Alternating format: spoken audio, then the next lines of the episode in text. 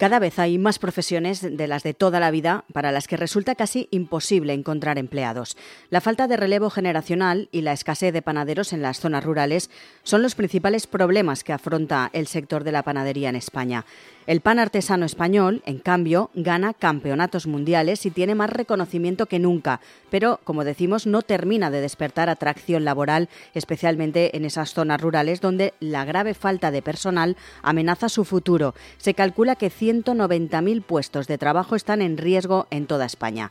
Pese al SOS que lanza el sector, también hay empresas que sobreviven con el paso de los años. Hablaremos con uno de los propietarios del horno más antiguo de España. Este obrador abrió sus puertas hace más de 200 años y sigue creciendo generación tras generación. Hoy en Plaza al Día, la falta de relevo generacional condena a los hornos tradicionales. Para hablar de esta cuestión, saludamos ya a Eduardo Villar. Es el presidente de la Confederación Española de Panadería, Pastelería, Bollería y Afines de CEOPAN y también es el vicepresidente de la Unión Internacional de Panaderos y Pasteleros. Señor Villar, muy buenas. Hola, muy buenas. En primer lugar, ¿cuáles son los principales problemas que tiene hoy en día el sector? Bueno, por los principales problemas, como bien dice el medio de comunicación, es el precio de la materia prima, el relevo generacional y las grandes superficies. Esa, vamos a decir, demanda que nos hacen de, las grandes superficies en, decremento de las panaderías artesanas. Porque tienen cifras de, panaderías que han cerrado en el último año en España. Pues sí, el año pasado fue un año caótico porque entre el COVID, eh, la subida de las materias primas y la falta de relevo nacional, pues eh, ciframos unas 623 panaderías lo que cerraron en toda España. Es una cifra bastante importante. ¿Es el peor año?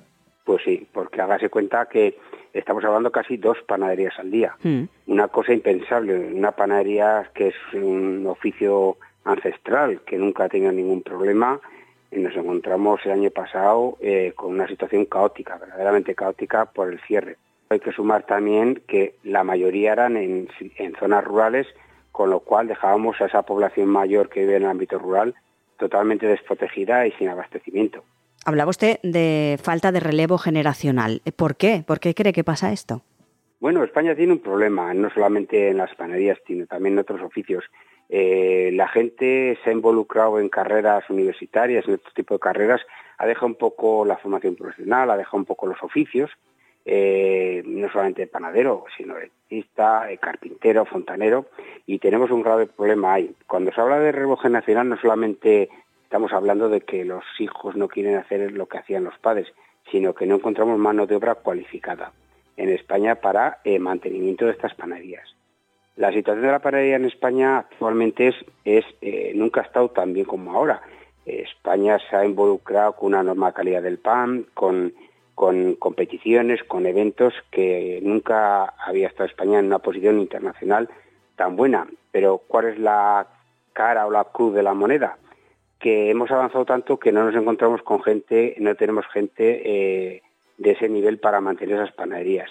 Entonces, ahí también radica un poco el verdadero problema. Porque claro, hoy en día no hay ninguna eh, formación profesional que enseñe a, precisamente a hacer pan, ¿no? Bueno, hay 93 eh, escuelas en toda España con el ciclo de formación profesional. Ciclo, no estamos hablando ni de un grado medio ni un grado superior.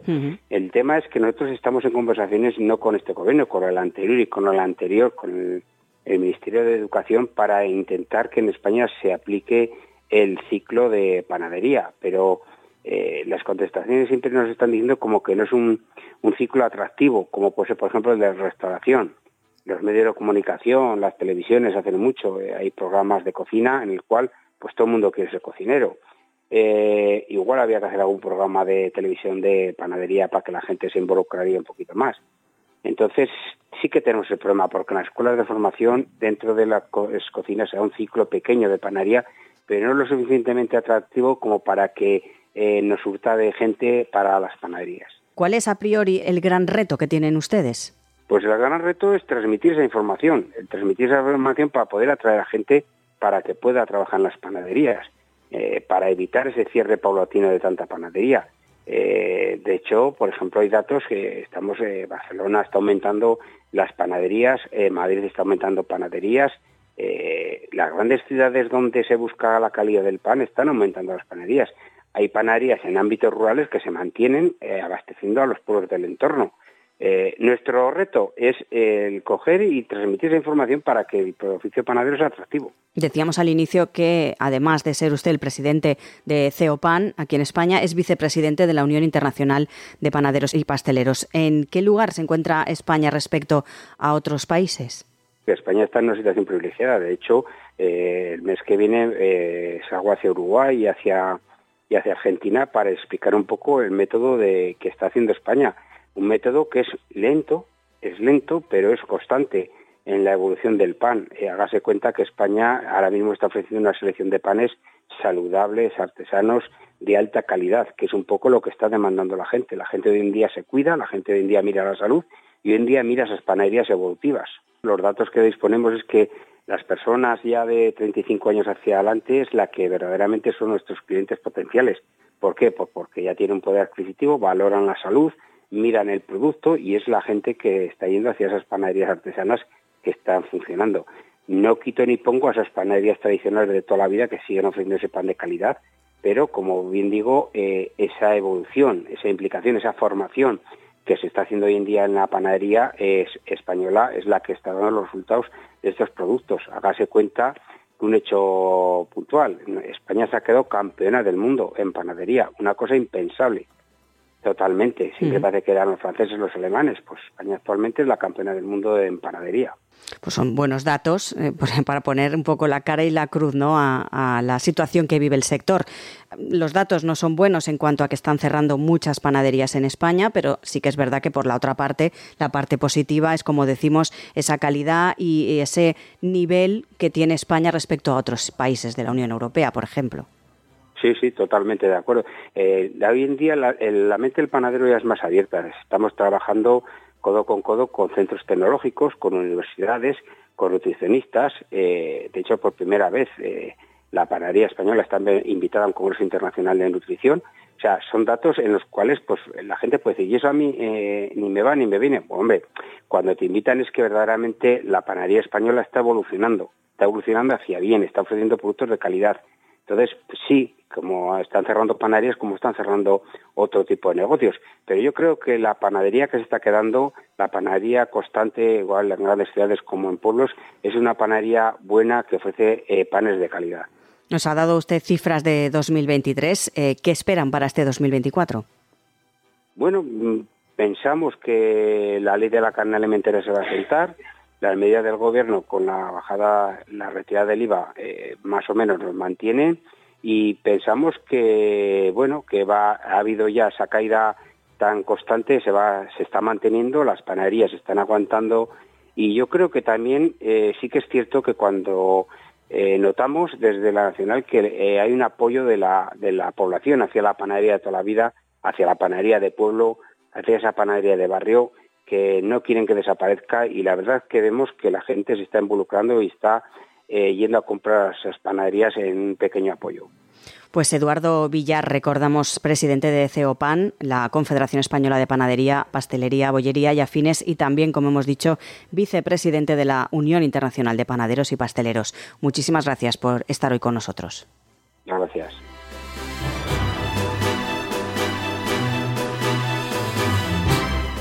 Nos decía el presidente de CEOPAN que los principales problemas que afronta el sector de la panadería en España son la falta de relevo generacional y, sobre todo, también hacía hincapié en la escasez de panaderos en las zonas rurales. Pero queríamos poner una nota positiva y para ello nos trasladamos a la panadería más antigua de España. Se encuentra en la localidad albaceteña de Pozo Cañada, una empresa familiar que tiene más de 200 años. Saludamos a Rubén López, que es la séptima generación de esta empresa familiar. Señor López, muy buenas. Hola, muy buenas, Lucía. Vamos a empezar, señor López, por los inicios, por el origen. ¿Cómo surgió la panadería Jesús en, 1802? Bueno, pues a ver, en tu encabezamiento has dicho que son 200 años, eh, son 222 este año los que cumplimos, 22 eh, años ya es una, una mayoría de edad, con lo cual, aunque es un pico, a nosotros nos gusta recalcar que son 222 este año. Panadería Jesús, bueno, pues nace en 1802 de la mano de Santiago López Griñán y Mercedes Vázquez, que son mis, mis antepasados. Eh, aquel año, según hemos leído en la historia, aquel año pues hubo un año de hambruna, no, no llovía, algo parecido a lo que está pasando ahora, no llovía y un año de hambruna. Está, mis familiares tenían tierras, además de ser lo que hoy conocemos como albañiles, que en aquel momento pues tampoco sabemos muy bien lo que hacían. Pero vamos, eran algo parecido a constructores. Eh, como tenían tierras y tenían trigo, pues empezaron a hacer el pan para ellos mismos, para autoabastecerse, y pues no sabemos ni cómo ni por qué, pues acabó vendiéndose el pan en el pueblo y bueno, lo que nosotros tenemos es un documento del, Ministerio de Agricultura en el que nos dicen que la primera noción que tienen de, un obrador en nuestra dirección, de nuestro pueblo de Pozo Cañada, pues es en 1802. Nosotros decimos que ese es el año de, nacimiento de, de, lo que hoy es Panadería Jesús, pero tampoco sabemos si había unos años antes en los que el Ministerio de Agricultura no tuviera, no tuviera conocimientos. Constancia. Eh, ¿Y cómo ha logrado eh, la panadería Jesús sobrevivir durante siete generaciones? ¿Cuál ha sido el secreto? El secreto es muchísimo sacrificio, muchísimo amor al pan y luego pues muchísima creatividad. Todas las generaciones, hasta la de mi bisabuelo, eh, sabemos que cada una de ellas ha hecho cosas, cosas diferentes a, los que, a lo que se estaba haciendo por los demás panaderos. Y bueno, pues al salirte del, de la línea que todo el mundo, que todo el mundo lleva, pues es, es algo más fácil. Por ejemplo, mi abuelo Eliezer, que es la quinta generación, él se inventó un sistema de ventas eh, a distancia, manda, manda narices. Él mandaba pan a través del ferrocarril, mm desde Pozo Cañada hasta Cartagena. Bueno, era un visionario, ¿eh? Era un visionario. Totalmente. Eh, mi, padre también ha hecho sus pinitos en otras, en otras cosas de la panadería. Mi padre, bueno, pues ha trabajado mucho con, con estamentos oficiales, trabajó con el ejército. Nosotros en el año 82 tuvimos un, una, un tropiezo. Fue una ruina interesante que ha durado bastantes años hasta que se ha podido pagar toda la deuda y bueno, pues mucha de esa ayuda para poder salir de la ruina de aquel momento fue el, ejército. Nosotros, mi padre le daba de, eh, desayunar, no sé si eran a 25.000 soldados, tres veces a la semana. Y bueno, pues para eso tenían que, echar muchas horas aquí en la panadería para hacer tortas de manteca o magdalenas o bollos o, cualquiera de las cosas que le podían vender. Y después pues al final era un servicio a Madrid. Entonces, eh, eso es lo que te digo, que cada uno ha hecho siempre cosas diferentes y no nos hemos quedado estancados en que el cliente venga a comprarnos a nuestra puerta. Han innovado en el sector, que es difícil también innovar, pero hoy en día sí que es verdad, nos lo decía también el presidente de Ceopan, que el sector de, la, panadería ha evolucionado muchísimo a lo largo de, todos estos últimos 30 años. El sector de la panadería ha evolucionado muchísimo, pero si nos damos cuenta de lo que está pasando en el mercado respecto al pan, al final estamos evolucionando hacia atrás. Mm. Es decir, estamos buscando el pan que hace mi bisabuelo o mi abuelo. Totalmente sí, sí, eso también lo remarcaba, ¿eh? que ahora la gente es más exigente, busca mucha más calidad y más producto tradicional. Claro, nosotros, por ejemplo, en el año 90 y, algo, empezamos con el tema del pan precocido. Eh, fuimos la panadería, la primera panadería que vendía pan precocido en la provincia de Albacete. Pillamos una muy buena cuota de mercado, muy buena pero después pues vinieron las multinacionales y obviamente por precio pues nos, nos arrasaron. En ese momento pues ya buscamos otros canales de venta de otros productos y tal. Lo que, lo que enlazando con tu pregunta, eh, lo que hoy se llama pan, pan ecológico, mm. pues al final era lo que hacía mi abuelo, que eran unos trigos naturales, en aquel momento no la agricultura no estaba como estaba hoy en día, eh, con unos sistemas de trabajo artesanos con su masa madre o masa vieja, que ahora mismo se, habla muchísimo de la masa madre, pero la masa vieja pues es otro, otra manera de hacer masa madre que todas las panaderías de pueblo y todas las panaderías artesanas de ciudades también pues la han utilizado desde, desde hace cientos de años. Queríamos también eh, que nos explicaras, porque sabemos que aunque ahora sea la séptima generación la tuya, tú no te dedicabas a, este sector, eh, estabas en otro, mm, más parecido al mío en este caso. Eh, ¿Cómo decidiste cambiar eh, los medios de comunicación, en este caso, por el sector panadero? Bueno, pues fue una decisión tomada, obviamente yo personalmente, pero también fue una decisión tomada en familia. En el, yo empecé a trabajar en un medio de comunicación líder en el 2001 En el 2012 mi hermano inventa lo que son conocidos como las cañas de panfeo, que es una especie de colín artesano hecho a mano con tres fermentaciones, vamos, es, una auténtica locura de, artesanía lo que hacemos con ese producto. Y ese producto nos ha hecho despegar a nivel no solo nacional, a nivel internacional. Eh, hemos enviado a Corea, hemos enviado a Estados Unidos, hemos enviado a África. La verdad es que ya nos quedan muy poquitos sitios donde enviar. En aquel momento mi hermano creó ese producto, eh, empezamos a comercializarlo pues como se podía y destacó. Empezamos a recibir correos, cada vez correos de, empresas más potentes, hasta que nos dimos cuenta que esto se nos había ido totalmente de las manos. Y en una tarde, pues mi hermano me dice, tío, ¿y por qué no volvemos a unirnos todos? La panadería era una panadería artesana, mm, yo no soy maestro panadero, el maestro panadero es mi hermano, que es mayor que yo, y se suponía que la panadería era para él.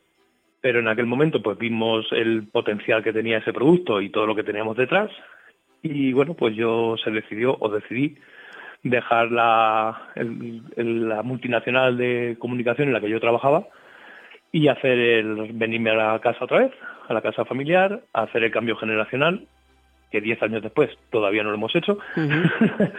Pero bueno, pues yo he aportado mis conocimientos, mi hermano aporta los suyos, mi padre aporta los suyos y mi madre que, que también está aportando los suyos. Y entre todos pues hemos conseguido sacar hacia adelante una panadería de pueblo, de un pueblo de 2.800 habitantes, y que esa panadería pues está trabajando con, con los cocineros. Nosotros estamos más especializados en hostelería, ¿vale? Y al final trabajamos, pues ya no tenemos, ya no podemos calcular con cuántos cocineros de estrellas. Eh, no solo los de estrellas trabajan con nosotros, o sea, trabajamos con, con muchísimo tipo de hostelero, pero bueno, al final pues nos estamos especializando un poquito en la alta hostelería, no me gustaría despedirle sin hablar también de la figura tan importante como es su padre en este negocio, ¿no? en, la panadería. Sigue trabajando, tiene más de 70 años y, sigue al pie del cañón. Mi padre es una, es una especie rara. es panadero porque lleva la, la harina en las venas. Es panadero porque no sabe hacer otra cosa y porque es su vida. Pero además es un enamorado del mundo de la panadería. Mi padre actualmente tiene 76 años, sigue cotizando sigue haciendo la labor de gerencia y bueno, pues una de sus bromas es que lleva cincuenta y tantos años de autónomo. Entonces nosotros siempre decimos que ser autónomo no es malo, no es malo en este, en este mundo. Ser autónomo es simplemente una coyuntura que te obliga a ser más creativo, a ser más eficaz y sobre todo a ser más constante. Entonces, bueno, mi padre es, hoy en día es la, decimos que convivimos sexta y séptima generación porque todavía capitanea el gerencia. Mi hermano capitanea los, los obradores, tenemos dos obradores de mil metros cuadrados cada uno. El obrador antiguo sigue estando en las mismas instalaciones donde se, donde se parió Panadería Jesús, o sea, seguimos en el mismo número de la misma calle, calle Colón número 49 de Pozo Cañada, en Albacete. Y luego tenemos otro obrador a las afueras del pueblo es donde hacemos todos los productos deshidratados, que son los que ya podemos exportar tanto para otras provincias como para fuera de, España. Y bueno, por lo que te decía, mi hermano capitanea eh, producción, mi madre capitanea los dulces, mi padre capitanea gerencia y yo pues llevo las ventas y relaciones externas y relaciones con los clientes y bueno, pues un poquito de todo. Bueno, hacéis un, gran equipo entre todos, eh, como podemos comprobar por todo lo que nos estás contando. Y, bueno, queríamos agradecerte que nos contaras la historia de, de Panadería Jesús. Decíamos que tú eres la séptima generación, no sé si tu hermano y tú tenéis hijos y, vuestros hijos ven ya el futuro allí trabajando también en la panadería. Bueno, pues todavía son muy pequeñitos. Eh, antes hemos hablado de que somos la, tú has dicho que somos la panadería más antigua de España. Mm. A nosotros nos gusta decir que somos la familia panadera más antigua de España. Mm. Porque aunque hemos escrito, hemos investigado y no hemos localizado a otra familia que lleve siete, generaciones ininterrumpidamente. Eh, la octava está preparándose, de momento todavía va al colegio, no sabemos qué será de, ellos. Pero bueno, si quieren, pues aquí tendrán empresa y si no quieren, pues tendremos que, buscar otra solución. Viendo la longevidad de mi padre, mi abuelo también falleció con 95 años. No sabemos cómo va a acabar esto, obviamente, no, no se puede saber. Pero bueno, ellos harán lo que, lo que les diga su corazón. Y al final, si quieren panadero, si quieren ser panaderos, pues aquí estará la panadería. Y si no quieren ser panaderos, pues se dedicarán a otras cosas. Hoy en día ese es uno de los problemas de, de la panadería y es que el cambio generacional es un, es un negocio bastante duro, es un negocio muy sacrificado, aunque también es un negocio que te llena el corazón la mayoría de los días de alegrías. Pero bueno, cada uno elige sus, sus caminos. Por supuesto que sí. Rubén López, como decimos, séptima generación de esta panadería Jesús de 1802. Gracias por contarnos la historia. Muchísimas gracias a vosotros.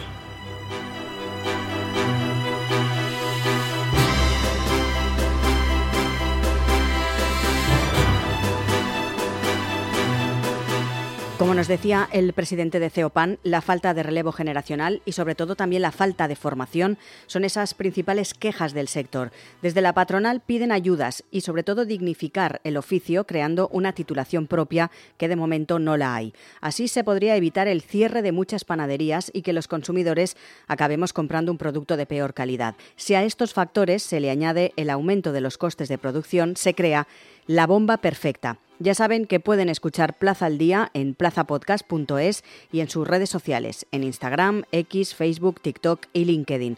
Además, también pueden hacerlo en todas las cabeceras de Ediciones Plaza y en las principales plataformas de podcast, a las que pueden suscribirse y, por supuesto, enviarnos sus comentarios. Les recordamos que en plazaldía.es tienen a su disposición todos nuestros contenidos a los que fácilmente también se pueden suscribir.